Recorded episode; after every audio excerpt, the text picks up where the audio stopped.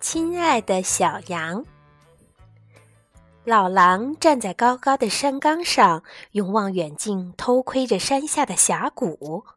他看见了什么？一个白白嫩嫩的、毛茸茸的小家伙正在绿莹莹的草地上蹦蹦跳跳。唉，老狼流着口水说：“我一定要抓住那个毛茸茸的小羊羔。”可峡谷离这里太远了，老狼也没有年轻时那么擅长运动了。于是他坐下来，开始写信。他心想：一个好点子胜过跑断腿呀！亲爱的小羊，我住在离你很远的地方，但是当我从望远镜里看到了你，就立刻被你那可爱的样子迷住了。你愿意做我的朋友吗？我真的特别特别孤单，请快点给我回个信吧。你的好朋友阿朗。又急，如果可以的话，请在你回信的信封里放上一根小香肠。山腰上有一个邮局，每天一大早，老狼都会走到那儿取一份《狼民日报》。因为邮局没有送报员，看守邮局的是一只老灰狗。老狼走过来的时候，它正在吃一根油滋滋的香肠。看到老狼丢下一个白信封，老灰狗连忙拿起放大镜，费力地读着信封上的字：“小羊羔，哪个小羊羔？这山下可有一大群小羊羔呢。”老灰狗嘟囔着：“还有哪个小羊羔会那么白白嫩嫩、毛茸茸的呀？”老狼说着，顺手就从老灰狗的盘子里抢过那根香肠，一口吞了下去。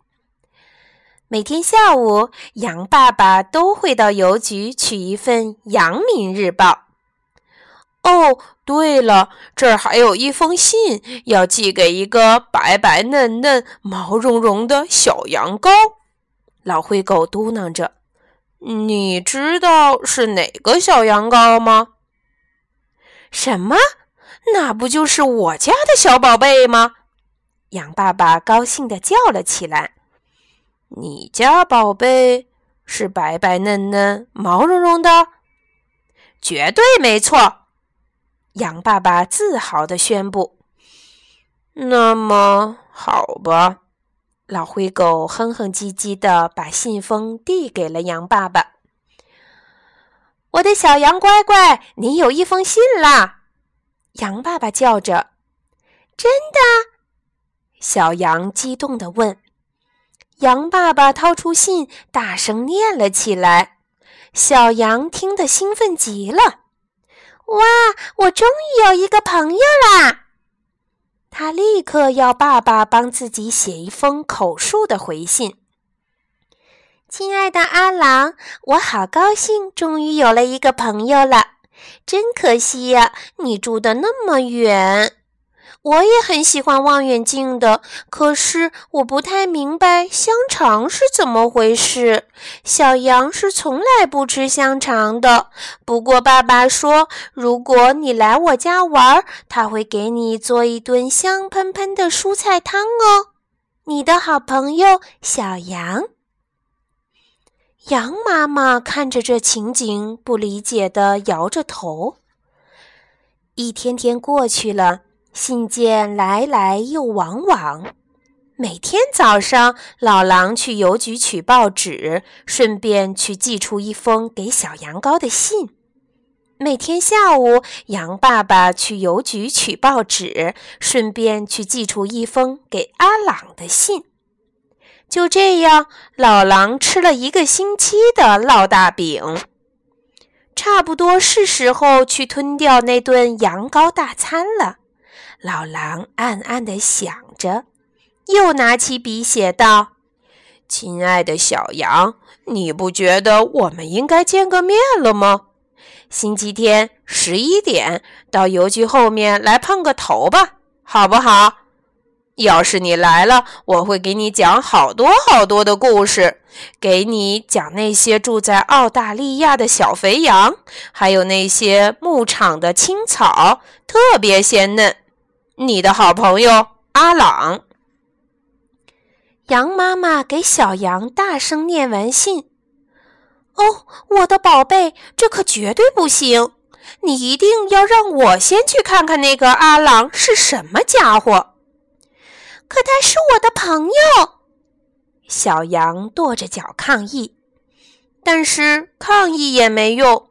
羊妈妈很担心，而且那封信里提到的小肥羊也让她十分反感。星期天的早上，羊妈妈一头闯进了邮局。“你干嘛这样气鼓鼓的？”老灰狗咕哝着，“我可不认识你。”我是羊妈妈，就是小羊羔的妈妈，羊爸爸的老婆。你现在认识了吧？太认识了。大灰狗继续咕哝着。那个给我家宝贝写信的阿朗是谁？羊妈妈质问道。抱歉，我不能透露这些信息。邮局也有自己的规矩，你知道的。老灰狗压低嗓子回答：“那我就在这里等着他。”羊妈妈气冲冲地说。没过一会儿，老狼急匆匆地走进了邮局。“有没有小羊羔给我的信？”他大吼着，因为发现小羊羔没来赴约，让他很恼火。“啊，这么说你就是阿朗？”羊妈妈大吃一惊，“关你什么事啊？”老狼恶狠狠地说，“要不是看你这一把硬邦邦的老骨头，我一口就……”这一幕大大刺激了老灰狗。“安静！”他终于忍不住喊道，“要不我就报警了。”可无论如何，羊妈妈也安静不下来。我要知道这是怎么回事，就现在！为什么你不断写信骚扰我的宝贝儿？呃，那好吧，啊，我，呃，呃，老狼变得结巴起来。羊妈妈有种不好的预感。我不知道你到底想要干什么，不过你最好马上给我的小羊羔写一封信，而且最好是一封告别信。他火冒三丈地说道。接着，羊妈妈口述了这样一封信：“亲爱的小羊，真不走运。我现在很忙，必须看看月亮，数数白云。唉，总之，我不可能再有空给你写信了。此致敬礼，你曾经的好朋友阿朗。”咩，他是我多好的朋友啊！小羊抽抽搭搭地说：“等我长大了，我要给他寄一大包香肠。”哦，当然了，羊爸爸说：“总会有那么一天，等你长大了，很大很大了。”阿郎本来要给我讲澳大利亚的故事，讲那些鲜嫩的青草，还有住在那里的好多好多的小羊。小羊羔伤心的咩咩叫。搬家可能倒是一个好主意哦，孩子他爸。羊妈妈说着，递给羊爸爸一张澳大利亚的地图。也许我可以在那里找到个新朋友呢，一个小羊羔朋友。小羊羔说着，又变得开心起来。可不像你这样白白嫩嫩、毛茸茸的小羊羔，在哪儿肯定都能交到数不清的好朋友。羊妈妈回答：“好棒！那我们快去吧！”小羊羔欢呼着。老狼站在高高的山岗上，用望远镜偷窥。他看见了什么？一个白白嫩嫩、毛茸茸的小家伙，搭着公车去了澳大利亚。